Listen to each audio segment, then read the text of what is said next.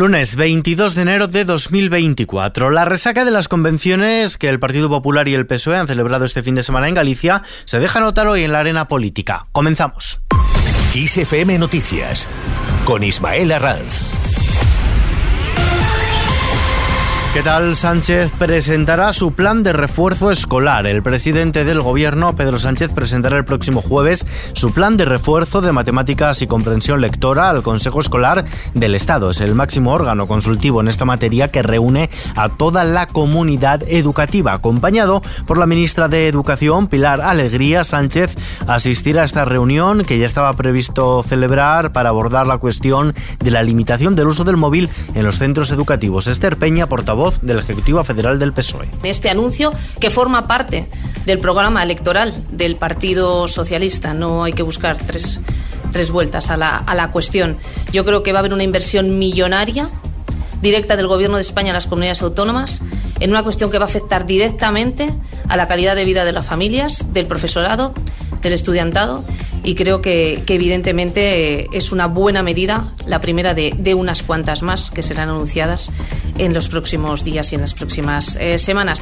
Mientras tanto, Feijóo aprieta a Sánchez precisamente con este tema, con la educación. El líder del Partido Popular, Alberto Núñez Feijóo, ha cargado contra el presidente del gobierno, Pedro Sánchez, por anunciar refuerzos en matemáticas y comprensión lectora durante un mitin al tiempo que ha sacado pecho de la política educativa del Partido Popular y sus buenos resultados en el informe PISA. Feijóo ha llamado a preguntarse por qué siempre algunas comunidades están arriba y otras abajo, ver la ideología y llegar a conclusiones sobre si lo que falla es el modelo. Conocíamos también que el gobierno en un mitin de, del partido político mayoritario pues dice que va a solucionar los problemas de matemáticas y de comprensión lectora y hemos tenido unos pésimos resultados en el informe PISA y entonces esto lo solucionamos pues con 500 millones de euros ¿no? quizás habría que preguntarse por qué hay comunidades autónomas que siempre están arriba en el informe PISA y hay otras que siempre están abajo y ver la ideología de, y de cada una de esas comunidades autónomas y llegar a alguna conclusión y quizás también habría que preguntarse si lo que falla es el modelo, no, no, no fallan otras cuestiones. ¿no? Por otro lado, Feijó implica a los alcaldes de su partido en su ofensiva contra Sánchez. Alberto Núñez Feijó ha anunciado que los más de 3.000 alcaldes que tiene el Partido Popular a lo largo y ancho del país van a firmar este sábado un manifiesto en contra de la quiebra de la igualdad entre los españoles por la ley de amnistía y los privilegios dados por el PSOE al independentismo catalán. Esta acción, que Feijó ha anunciado en un encuentro con alrededor de 80 alcaldes de municipios de más de 50.000 habitantes, será previa a la nueva concentración que el Partido Popular celebrará el domingo en Madrid, en la Plaza de España, antes de la aprobación de la ley de amnistía. Por su parte, el PSOE pide llegar al final en el plano judicial y político con la Operación Cataluña. La nueva portavoz del Ejecutivo Federal del PSOE, Esther Peña, ha instado a llegar hasta el final, tanto en el plano judicial como en el político, en la llamada Operación Cataluña y no la posibilidad de citar en la Comisión de Investigación del Congreso al expresidente del Gobierno, Mariano Rajoy.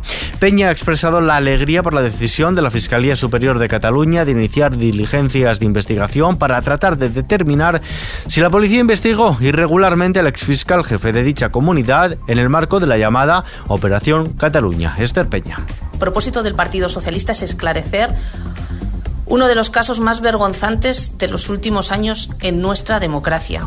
Por tanto, la lista de comparecientes tendrá que ser lo amplia que sea necesario, eh, tendrá que ser lo profunda que sea necesario y por nuestra, por nuestra parte no va a quedar nadie que tenga algo que decir, que no ayude a que la ciudadanía recupere la confianza en las instituciones, porque estamos en otra época, estamos en otro tiempo. La devolución de menores a Marruecos en agosto de 2021 fue ilegal. El Tribunal Supremo ha confirmado que esta devolución de menores desde Ceuta a Marruecos en agosto de 2021 llevada a cabo por la delegación del gobierno fue ilegal por la absoluta inobservancia de la ley de extranjería y porque lo prohíbe de manera lapidaria el Convenio Europeo de Derechos Humanos. La Sala de lo Contencioso Administrativo del Tribunal Supremo establece que esos retornos deben ajustarse a la legislación española española y sus garantías y no puede basarse solo en el acuerdo hispano-marroquí de vuelta concertada de menores. Cambiamos de asunto. Yolanda Díaz convoca a los agentes sociales. La vicepresidenta segunda del Gobierno y ministra de Trabajo ha anunciado que convocará a los agentes sociales para renovar la ley de prevención de riesgos laborales y buscar soluciones conjuntas que permitan erradicar la siniestralidad laboral. Por otro lado, Díaz anuncia que acometerá una reforma del despido para que se adecue con la Carta Social Europea y conseguir que sea disuasorio y que además se ha comprometido también a llevar a cabo la reducción de la jornada laboral hasta las 37 horas y media semanales al seno del diálogo social con sindicatos y patronal, pero lo llevará a cabo aunque la parte empresarial dice no esté de acuerdo. Yolanda Díaz ante la Comisión de Trabajo del Congreso. Vamos a reducir el tiempo de trabajo para aumentar algo fundamental, el tiempo de vida. Estamos en el primer cuarto del siglo XXI. Digo, para que tengamos en cuenta que hay tecnología suficiente, que los modelos productivos han cambiado, que en fin. Y esto es ciencia, no es ideología. Esto está, como saben ustedes, muy estudiado y además es bastante viejo. Reducir la jornada laboral va a servir también para mejorar la productividad en nuestro país, porque la mejora del mercado de trabajo hoy tiene que ver con la mejora de la productividad en nuestro país. En este sentido, el presidente de la COE, Antonio Garamendi, ha defendido que la negociación para la reducción de la jornada laboral que ha planteado el gobierno se debería tratar a su juicio en el ámbito de la negociación colectiva entre patronal y sindicatos y en función a la productividad de cada sector. Nos vamos hasta Bruselas. La Unión Europea apuesta por la solución de los dos estados para Oriente Próximo. El alto representante de la Unión Europea para Política Exterior, Josep Borrell, ha reclamado que los 27 se enfoquen en la solución de los dos estados como única salida posible a la guerra en Gaza, pese al rechazo expresado por Israel e implantar este marco que defiende la comunidad internacional. El jefe de la diplomacia europea presentará a los ministros de Exteriores de la Unión un enfoque integral sobre la crisis en Oriente Próximo que incluye una conferencia internacional para relanzar esta solución. Es una solución que también defiende España, según el ministro de Exteriores José Manuel Álvarez. La paz y la seguridad de todos los pueblos de Oriente Medio, incluido por supuesto un pueblo amigo como es Israel, pasa por el establecimiento de un Estado palestino.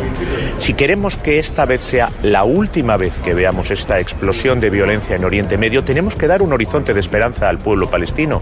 Y ese horizonte de esperanza, y uno no tiene más que hablar con el ministro de Asuntos Exteriores palestino, yo lo voy a hacer una vez más hoy, y con los ministros de Asuntos Exteriores de la región, del mundo árabe, esa esperanza es ese Estado palestino realista y viable, que sea Gaza y Cisjordania bajo una única autoridad, con una continuidad territorial conectados por un corredor, que tenga una salida al mar y que tenga su capital en Jerusalén Este, para que los dos estados, Israel y Palestina, que se reconozcan mutuamente, también se garanticen mutuamente paz y prosperidad. En ese sentido, Álvarez se ha reunido con su homólogo palestino, a quien le ha trasladado el apoyo de España a la creación del Estado de Palestina como solución para la paz en Oriente Próximo.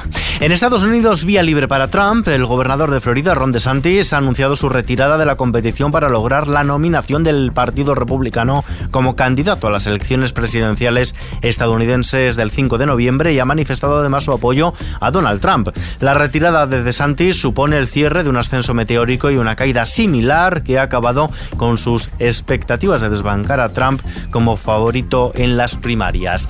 De vuelta a casa, la Real Academia Española rectificará también el concepto de disminuido. La RAE va a evaluar con urgencia una posible corrección en el diccionario de la lengua española de la palabra disminuido respecto a lo establecido. Hasta ahora, el diccionario mantenía en esta entrada un apartado en el que establecía como sinónimos discapacitado y minusválido, todas ellas sin marcas que aclaren que pueden usarse como términos despectivos.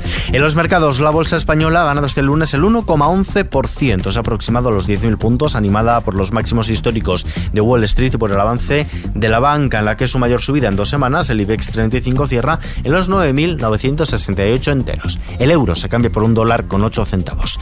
Vistazo ahora a la previsión del tiempo. Un episodio anticiclónico propiciará mañana martes un ascenso generalizado de las temperaturas en prácticamente todo el país, con valores elevados para esta época del año que pueden superar incluso los 20 grados en Levante y puntos de Andalucía, con cielos despejados, salvo alguna precipitación débil y ocasional en el oeste de Galicia, con nubosidad al principio del día en el resto del norte peninsular. Se espera abundante nubosidad baja matinal en la mitad norte, valles del Tajo y de Guadiana, también en la Mancha, en torno del Ibérico, Baleares y Melilla, dejando nieblas que podrían ser persistentes en la meseta norte. Además se registrará la entrada de calima desde Canarias. Y terminamos.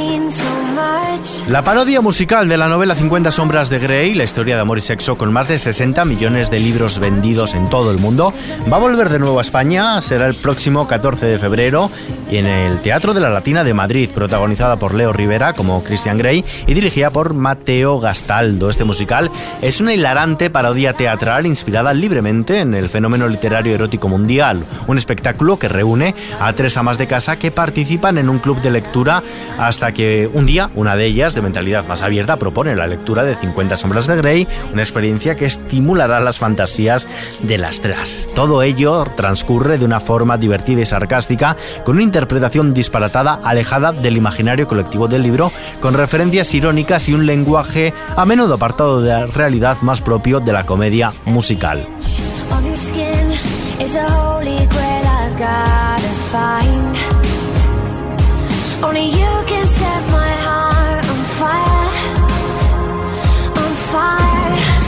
Con esta noticia y este Love Me Like You Do de Ellie Goulding, de la banda sonora precisamente de 50 Sombras, nos despedimos por hoy.